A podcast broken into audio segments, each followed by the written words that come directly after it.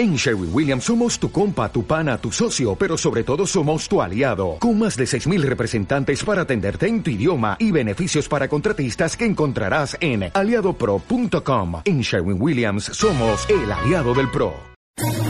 ¿Quieres especular en la bolsa de la mano de un profesional? Operativadax.com. Recibe al momento en tu móvil las compras y ventas que realiza Alberto Iturralde sobre el índice DAX. Nunca ha sido tan sencillo ganar en bolsa. Operativadax.com.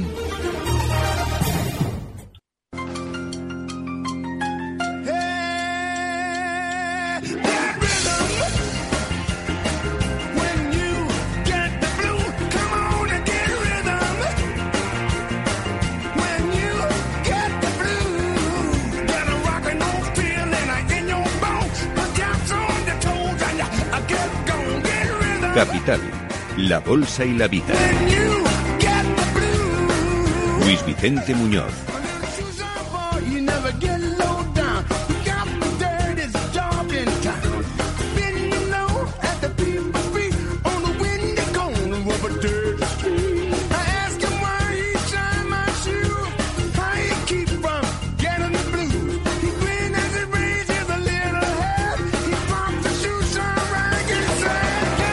Ahí estamos dándole ritmo a la radio este viernes espectacular en la radio y en los mercados. Y aquí llega pues seguramente el momento más esperado de la mañana, el momento más esperado de la semana, el consultorio de bolsa de cada viernes, y además es que no ha fallado ni un solo viernes, en Capital Radio, el gran, único, irrepetible, eh, inimitable, Alberto Iturralde, analista independiente y responsable de díasdebolsa.com. ¿Cómo estás, querido Alberto? Muy buenos días. Muy bien. Pues encantado de escucharte de nuevo, de volver a la actividad. Ah, vamos a ver si la conectividad nos permite estar en línea bien y escucharte bien porque tenemos un día apasionante, ¿eh? Con lo que atrás hemos dejado en Wall Street anoche y lo que tenemos esta mañana aquí de desayuno con Bankia y CaixaBank, madre mía, ¿por dónde empezamos? Pues por lo de eh, Bankia y CaixaBank, pero fíjate, tienes que explicarme qué ha pasado porque yo cuando por las mañanas cuando estoy preparando toda la intervención nuestra, eh, apenas me conecto a las noticias y no me he enterado de nada. Cuéntame. A ver qué resumen te puedo hacer. Pues resulta que Bankia y CaixaBank ahora son novios. Lo han reconocido formalmente a la CNMV significa que empiezan a hablar, eh, a salir juntos. Incluso sus consejos han aprobado la due diligence para ver sus papelitos y ver si se fusionan. Al parecer la conversación está bastante avanzada porque lo han reconocido. De hecho, no ha habido suspensión de la cotización. CNMV entiende que la información facilitada es toda la que deben conocer los inversores. Y lo que se sabe o lo que se supone es que CaixaBank, que vale eh, tres, veces más que Bankia en el mercado, pues va a ser la que se quede con la mayor parte, sería fusión por absorción, de la futura entidad. De hecho, se supone que Caixa controlaría cerca del 30 al 35% de la nueva entidad resultante si resulta. Y el Estado, que es el accionista principal de Bankia, con un 61,8% en manos del FROP, pues reduciría esa participación al 15%. Será, por supuesto, que el apoyo del Estado es explícito, que hay incluso un camino marcado aquí por el Banco Central Europeo, porque algunas fuentes nos han dicho, podemos decirlo en tono humorístico en Capital Radio, un pajarito nos ha dicho que Bankia estaba avanzando en la fusión con BVA, pero no, llegó el BCE y dijo no, hay que hacerlo con CaixaBank. Total, que mm, aquí tenemos eh, la escena eh, camino en marcha, eh, Bankia, ya lo ves, disparado un 30% y CaixaBank un 12%. Vale, pues ya está. Tengo suficientes datos y ya les voy adelantando que lo único que se está produciendo ahora mismo para los especuladores de bolsa, esto es muy importante porque muchas veces, en ocasiones, muchas veces quien está cerca de la, de la, del, bueno, de la bolsa, de la economía, no de la bolsa, pues hacen muchas elucubraciones. Sin embargo, lo que nos gusta a los que estamos en bolsa es qué va a pasar con los títulos. Bueno, pues ya les voy diciendo lo que va a pasar con los títulos. A ver. Van a generar una cantidad de enganchados para los próximos meses y años enorme. Y les explico por qué. Las fusiones por absorción han sido el engaño, la trampa legal que han ido diseñando todas las entidades, no solamente financieras, de todo tipo, durante los últimos años, para poder comprar otra entidad sin lanzar una OPA. La OPA, efectivamente, es ese, ese acto mediante el cual se ofrece, antiguamente recuerdo que las OPAs hostiles se tenía que ofrecer más de un 20% de cómo cotizaba la OPADA el día anterior. Entonces, como no quieren pagar nada por la nueva, se publica que van a realizar una fusión por absorción. Todas esas conversaciones, novios y todo eso que había de antes, uy, es que me la quitan, voy a adelantarme porque me la quitan, eso es todo mentira. Lo que sucede entre Bankia y CaixaBank es que efectivamente se van a fusionar, pero necesitan vender títulos en el mercado. ¿Y cómo se venden títulos en el mercado? Pues como saben que el inversor es ingenuo por naturaleza, se le intenta hacer creer que el hecho de que una adquiera la otra va a suponer un sobreprecio, es decir, un beneficio que él puede aprovechar en el mercado. Y eso ya vimos en el caso de Unicaja Liberbank, que no se produce. ¿Por qué? Porque el día en el que ellos sacan la noticia, como el inversor es ingenuo, se pone a comprar. ¿Y ellos qué hacen? Abren los títulos muy por encima de donde estaban el día anterior. ¿Para qué? Para venderles a todos esos inversores todos los títulos que quieran comprar. Y a partir de ahí se genera la colocación masiva, exactamente eso pasó con Liberbank y Unicaja, y luego ya, obviamente, no se vuelven a ver esos niveles porque los valores comienzan a caer con todos esos enganchados dentro. El caso de CaixaBank, que es de las dos la que más sube, lo que más probablemente veamos durante las próximas semanas es que continúa desde 1,35 subiendo hasta zonas de 1,45, 1,46, todavía le quedará seguramente un 5, un 6% más de subida. Bankia hablas, ¿no? De Bankia, sí, De, la, de la que ahora mismo está subiendo, pues fíjate, ese 30% que decías. Bueno, pues esa lo, lo, más normal es que todavía tenga más subida porque eh, tienen recorrido eh, libre al alza hasta zonas de 1,45 porque a partir de 1,45 en el último tramo lateral que realizaba el valor colocaron títulos de una manera masiva y una vez que hayan realizado esa subida frenarán todo el movimiento alcista que están haciendo ahora para colocar títulos a todos esos inversores avesados que al final lo único que hacen es perder dinero y obviamente esta noticia que tú estás dando ahora veremos dentro de unos meses que solo ha servido para hacer perder dinero a la gente. De manera que, ojo, ya les voy adelantando como hacemos a menudo antes de que suceda lo que va a pasar. Lo hicimos con Farmamar, lo hemos hecho con los bancos desde hace años, con Telefónica, ya les avisamos lo que va a suceder con Caixa y Bankia. Eh, van a subir un poquito más seguramente para que cunda toda la información que han sacado esta mañana, la que nos has explicado, y una vez que cunda esa información, se venden todos los títulos posibles y a caer como venían haciendo durante los últimos años. Y ojo, la operación de fusión es como lo que pasó con el Banco Popular con esa especie de resolución bancaria. Es decir, que como no quieren hacer una quiebra, se inventan una figura, resolución bancaria. Bueno, por lo de la fusión por absorción, es una figura que se inventaron hace años para no hacer lo que la ley les obliga, que es lanzar una OPA para comprar otra compañía. Como siempre, a nadie va a dejar indiferente la visión, la interpretación de Alberto Iturralde de la noticia más relevante de la mañana.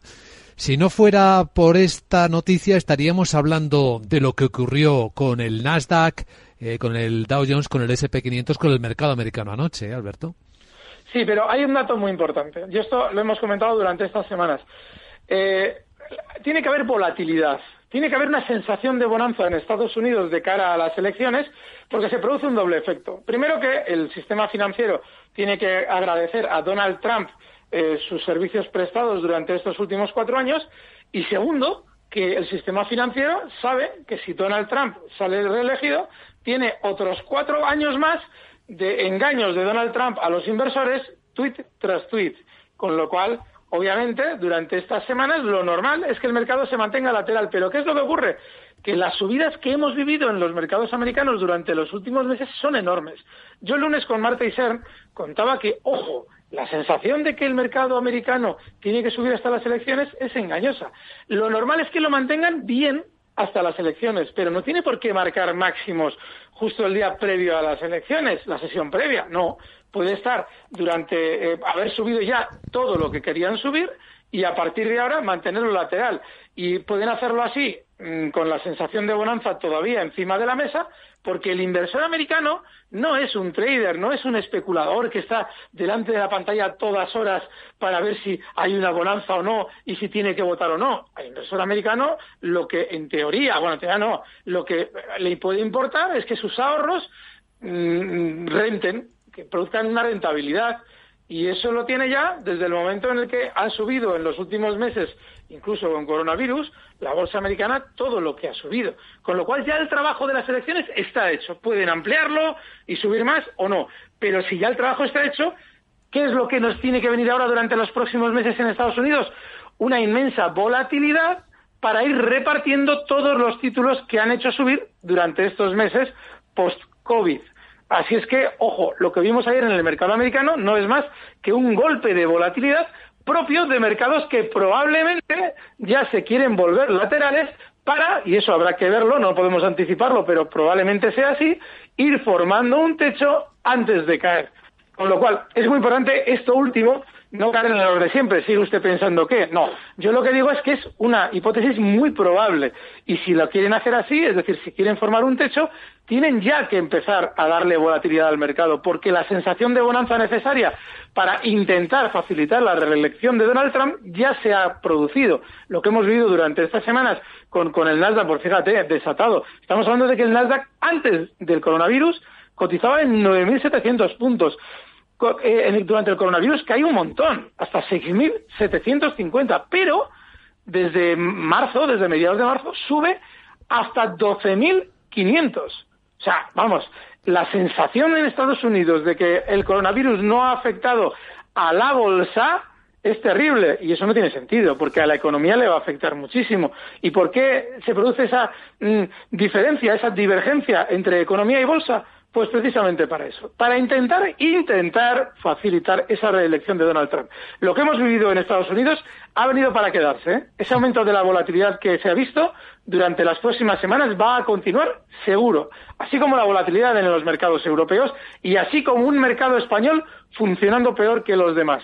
Recuerden ustedes, antes, y ya en, si no te importa Luis Vicente, entramos ya en el comentario del mercado general. Sí Recuerden ustedes cómo antes de que supiéramos que el coronavirus iba a tumbar los mercados y cuando ya lo sabían holgadamente todos los núcleos duros de las empresas grandes del IBEX, estamos hablando ya de febrero, cuando sabían lo que nos venía encima, pues sale Payete a decirnos que si nos explica el plan de negocios con Telefónica por encima de seis, que si nos explica el plan de negocios nos ponemos morados a comprar.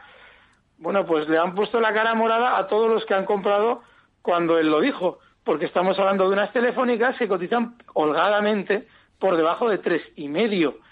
Así es que, ojo, cuando tú tienes este agosto, el día 8 de agosto creo que fue, 8 o 9 de agosto, a un payete que estando de vacaciones aparece para decirnos que compra acciones de Telefónica, cuando Telefónica ha recortado ya hasta 3.50, pues lo que te está queriendo decir de fondo también es que la tendencia bajista de fondo en Telefónica no ha finalizado. Va a continuar eh, eh, cayendo y ahora también sucede con los bancos lo mismo.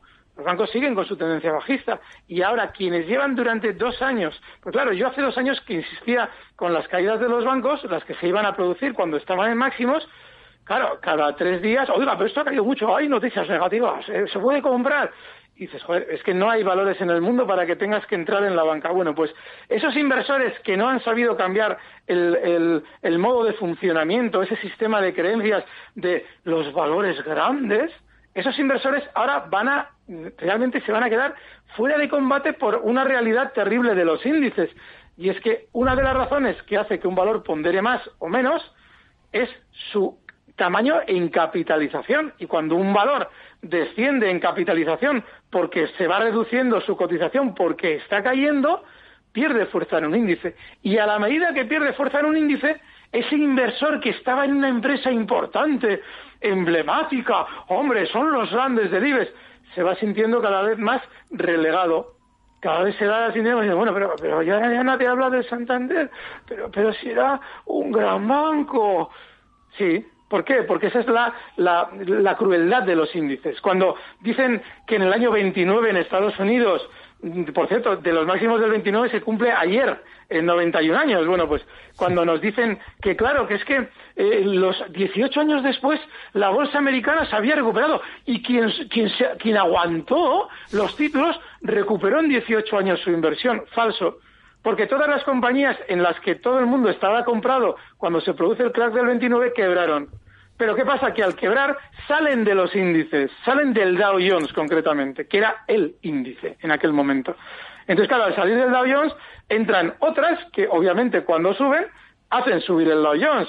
Y quien ve el índice 100 años después dice, hombre, claro, que es que el que se quedó, el que se quedó comprado en el Jones, hombre, 20 años después ha recuperado. No, no, el que se quedó comprado en el Jones perdió todo, todo. El problema está en que otras empresas sustituyeron a las anteriores y eso fue lo que generó la sensación de que la bolsa se había recuperado, pero no la realidad de que quienes estaban en bolsa recuperaron su dinero. Bueno, pues con los bancos va a suceder otro tanto de lo mismo. Ya verán, nuestro IBEX lo más normal es que durante las próximas semanas siga lateral con ese sesgo bajista mucho más que el resto de Europa que ha mantenido durante el mes de agosto y en el caso del resto de Europa, también lo normal es lo que hemos venido comentando, y es que después de la subida del rebote post-coronavirus, es muy lógico que se vaya haciendo un movimiento lateral porque estamos en resistencia y eso lo que implica es que seguramente vamos a tener de algún modo una sensación de aburrimiento durante las próximas semanas. Eso es probable en Europa. Bueno, en este momento en el que hay tanta gente enganchada a las series,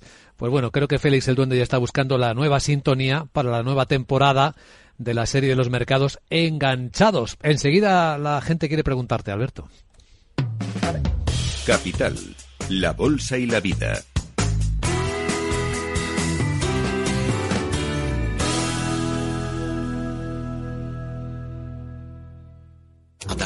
Playa, ocho horas de sol, pelota, baño, niños sin merienda y el coche sin batería. Este verano tu coche no puede fallar y tu seguro aún menos. Por eso con Mafre tu seguro de coche tiene ventajas exclusivas para coches híbridos y eléctricos. Ahora hasta un 50% de descuento y muchas ventajas más. Consulta condiciones en mafre.es.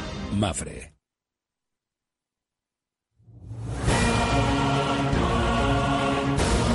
Enganchados en los mercados. La alerta acaba de ser lanzada por Alberto Iturralde. Lo que está ocurriendo puede dejar enganchados durante años a muchas personas. Por eso es importante mirar atentamente, mirar más allá de lo que vemos, conocer la historia, de dónde venimos, dónde estamos, a dónde podemos ir. Y por eso abrimos el consultorio para que también eh, las preocupaciones concretas pues eh, lleguen hasta ti, Alberto. A ver qué quieren saber nuestros oyentes. Tenemos WhatsApps en el 687-050-600. Buenos días. Esto es una consulta para Alberto Iturralde. Quería preguntarle acerca de Nvidia compradas a 490 por un objetivo y un stop y por AMD compradas a 85. Igual un objetivo y un stop. Muchas gracias y enhorabuena por el programa. Gracias. saludo, Guillermo de Madrid. Gracias, Guillermo. Tecnología, Nvidia, ahora el Eurostox. Nvidia lo comentábamos también el lunes, eh, y AMD también creo, eh, con, con, Marta. A ver, mmm, valores Nasdaq. Eh, fíjense, yo siempre utilizo esa expresión, incluso para muchos valores del mercado español, que tienen una especial volatilidad. Fíjense el giro a la baja que ha realizado Nvidia. Cuando hablo de giro a la baja no significa que ya la tendencia ya ha cambiado y a partir de ahora tiene que caer mucho. Podría ser, pero no tiene por qué con lo que hemos visto hasta ahora. Hasta ahora. Veremos lo que pasa durante las próximas semanas. Digo que fíjense en el giro a la baja porque es que no ha dado ni un respiro, pero ni uno. Y estamos hablando de que en dos sesiones recorta desde 590 hasta unos mínimos ayer en 516. Dos sesiones. Esto hace un porcentaje bastante preciso del 12% vamos, que el que entró hace tres sesiones o dos sesiones en un mercado tan bollante como el Nasdaq, en dos días, en un gran valor, porque Nvidia es, como muchos del Nasdaq, grandes valores, ha perdido el 12%. Y eso mismo que ha pasado con Nvidia, ¿ha pasado con cuál? Pues con AMD. En el caso de AMD, ese giro es muy parecido. Estamos hablando de que recorta desde 94 dólares hasta 81,50. Y eso, si sacan el porcentaje, verán que es otro tanto de lo mismo, en este caso un 13%. Eh, las ruinas que se van a generar en el mercado Nasdaq de inversores que no conocen la filosofía de este mercado por andar enredando con lo que es teóricamente muy alcista, van a ver ustedes hasta qué punto llegan. Ya verán qué ruinas vamos a ver. Y ya verán cómo vamos a estar durante años contestando día sí día también, oiga, ¿usted cree que rebotará? Y a partir de ahí, valor Nasdaq. AMD, Nvidia, Amazon, Tesla, todos, todos. ¿Usted cree que rebotará? Vamos, que estás enganchado. ¿Usted cree que rebotará Farmamar? Porque me, iban a inventar el, el, fármaco de la eterna juventud y yo les compré con el coronavirus. Pues todo lo que ustedes han visto de exceso al alza durante estos meses es para que ustedes caigan en la trampa. Todo, no solamente Farmamar, también el mercado Nasdaq. El sistema financiero es así. Saca dinero de ustedes, que como les sobra a ustedes el dinero, en vez de utilizarlo para guardarlo para comer mañana, lo llevan a la bolsa. Eso significa que les sobra. Pues nada, a comprar envidias en 500 y pico euros y cosas por el estilo. No digo lo oyente que está por debajo. Yo se lo digo porque el precio manda. Y cuando el precio empieza a hacer ya estas cosas, es para, para guardarse muchísimo del mercado. Cuando hablábamos en su día de los bancos, hombre, pero si es que esto es un sano recorte, que yo me ponía de los nervios con los demás que opinaban eso. ¿Por qué? Pues porque estás viendo la realidad, que un valor cae como un puñal y tú estás hablando de sanos recortes. Bueno, pues en el Nasdaq lo mismo. Si está cayendo, puede ser que quiera seguir cayendo. Tengan cuidado con los valores Nasdaq. Pues creo que recordaremos este día en el que estamos hablando, querido Alberto. Otra pregunta. Buenos días, soy José de Alcobendas. Tengo Apple a 110 y Alphabet a 1570, las dos con pequeños beneficios. Ayer las vi como caían, pero decidí no venderlas porque vi que respetaban las directrices alcistas. Tengo la duda si es momento de mantener o de vender. Gracias a Alberto, que es un fiera, y a Luis Vicente, que es un buen domador. Y a todo el equipo, por supuesto. Gracias. otra, otra en la misma línea. Pues nada, lo mismo.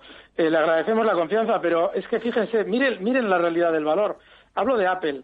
Apple tiene un descuelgue a la baja, bueno, descuelgue no, es que es, además es un giro en un día. O sea, es terrible. Quienes, quienes sean amantes de las velas van a seguramente durante estas próximas semanas a invadir los foros de Internet con sus gráficos, porque efectivamente la vela que realiza Apple de giro a la baja hace dos sesiones pues, es de, es de órdago a la grande. Estoy hablando justo de la sesión del miércoles y otro 12% de caída, 12,5 concretamente. Sí, tiene pinta de seguir cayendo. Nuestro oyente las tiene en 110. Hombre, pues no lo sé. Yo me saldría. Pero es que, ojo, ah, y además ahora viene la B. Agárrense que ahora les voy a contar lo que, lo que va a pasar también con estos valores. Otra cosa que no hemos dicho. A, lo mismo. Pasa lo siguiente. Si ustedes ahora mismo dicen, uy, qué miedo, que esto parece que quiere caer, y salen de cualquiera de los valores Nasdaq que estuvieron bollantes hasta hace dos días, ¿qué van a hacer? El gran error del especulador. Una vez que han tomado la decisión de salir, quedarse mirando, a ver qué pasa. Claro, la excusa que ustedes se ponen a sí mismos es que se quedan mirando a ver qué pasa cuando ustedes ya han vendido, ya no están dentro, para aprender, para aprender de la bolsa, a ver, a ver, a ver, a ver si aprendo. Y claro, mientras ustedes miran lo que han vendido, en el momento en el que hay un mínimo rebote, ustedes tienen la sensación de beneficio no obtenido. Dicen, joder, si, si no hubiera salido, ahora estaría recuperando y estaría ganando algo más. Voy a ver si, voy a ver si compro ahora y gano un poquito más y gano lo que no gané. Es decir, esa mecánica del metesaca o del compravende absurdo que te entra cuando no has hecho la cojo operación, que para ti y para mucha gente es vender justo arriba del todo, arriba, arriba, arriba, y que no haya más que lo que tú vendiste. Pues eso es lo que les va a pasar a todos los que han estado en el mercado Nasdaq durante estas últimas semanas, que como va a ser muy volátil, porque va a ser especialmente volátil, lo que ahora mismo es una caída del 12%, mañana igual es una subida del 9%. Bueno, mañana no, el lunes. Igual es una subida del 9%. Y esa subida del 9%, que igual llega solamente a máximos y no más, le va a dar la sensación de beneficio no obtenido. Porque, claro, vendieron ya con una cierta caída. Pues ojito con entrar en esas mecánicas que son muy humanas y perdedoras sí o sí. Los dos yo creo que están, seguramente estarán volátiles durante los próximos días, tendrán algún rebote, todo eso, pero son ya todos para no estar, porque acaban de enseñar los dientes de una manera muy peligrosa. Eh, nos queda muy poquito tiempo. Una de correo de, de Pilar de Alcalá de Henares. Dice que tiene Biomarín Farmacéuticales BMRN. Y dice si crees que se puede quedar enganchada, si es fácil quedarse enganchada en ella. BMRN. Biomarín Pharmaceutical. BMB de Barcelona. B de Barcelona, M de Madrid, R. A ver, aquí puede aparecer, a ver si aparece el gráfico, que si se puede enganchar. ¿Ha dicho el precio, Luis Vicente? Eh, no. Si se puede quedar enganchada, vamos, por favor, que si se puede quedar enganchada. Lo raro es que no se quede enganchada. Explico por qué. Eh, hablamos de un valor que eh, ha subido después del coronavirus desde niveles que marcó en 70, 70 dólares, 71, por toda esa zona, hasta 130, casi se duplica. Bien, se mantiene lateral durante los meses de agosto, perdón, de julio y mediados hasta mediados de agosto y atentos.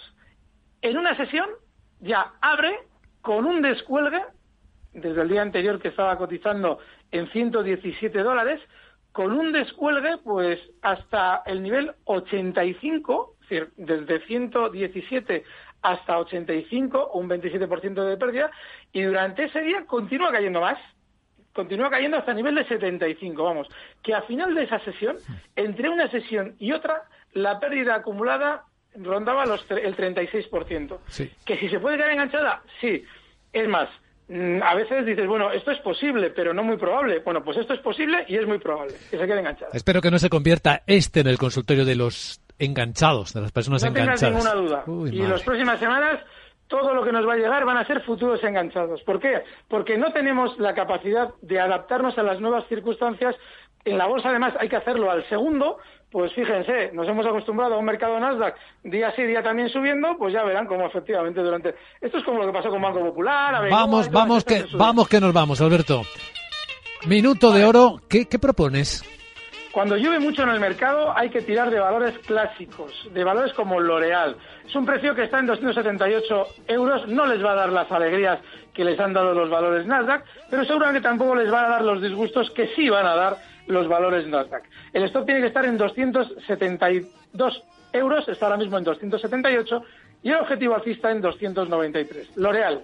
Qué buen tiempo en la radio. Cada mañana de los viernes con Alberto Iturralde, cada tarde de los lunes con Alberto Iturralde también y con Marta Iser. Cuídate mucho, Alberto, y buen fin de semana. Gracias, un fuerte abrazo.